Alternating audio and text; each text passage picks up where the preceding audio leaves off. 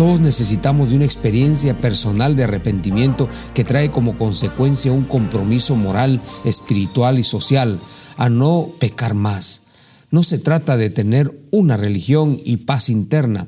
Se trata de cambios, transformación, sociedades sanas, hogares sanos, menos violencia, menos abusos a niños y menos violencia doméstica, menos guerras. Si digo que soy salvo y sigo haciendo lo que quiera, la muerte de Jesús hubiera sido en vano. La salvación no es cosa de, conceptos e ideologías. Se trata de un modo de vida, un mundo diferente como lo sueña Dios. Observemos hoy en día la religiosidad que exhiben los países llamados protestantes. ¿Cuáles han sido los efectos en Suiza, en Dinamarca, en Suecia y en los mismos Estados Unidos después de décadas de predicación pública sobre la concepción moderna de la gracia y de la fe? definitivamente una sociedad en bancarrota moral y espiritual.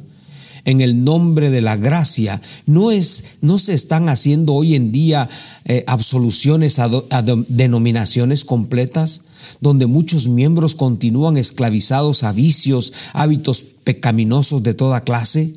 ¿No se está abriendo hoy la posibilidad de decirle a la gente que no importa quién es o cómo viva, lo importante es que venga a la iglesia o que pague sus diezmos o pague sus ofrendas?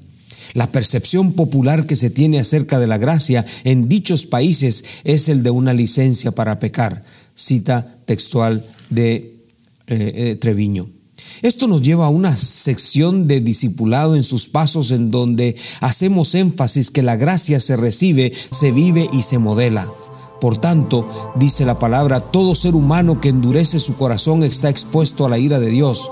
En Romanos 6:23 claramente dice, porque la paga del pecado es muerte, mas la dádiva de Dios es vida eterna en Cristo Jesús, Señor nuestro. Señor, gracias porque tu Espíritu Santo me enseña que necesito arrepentirme de mis pecados, recibir el mensaje y cambiar de vida. En el nombre poderoso de Jesús oramos con gratitud. Amén.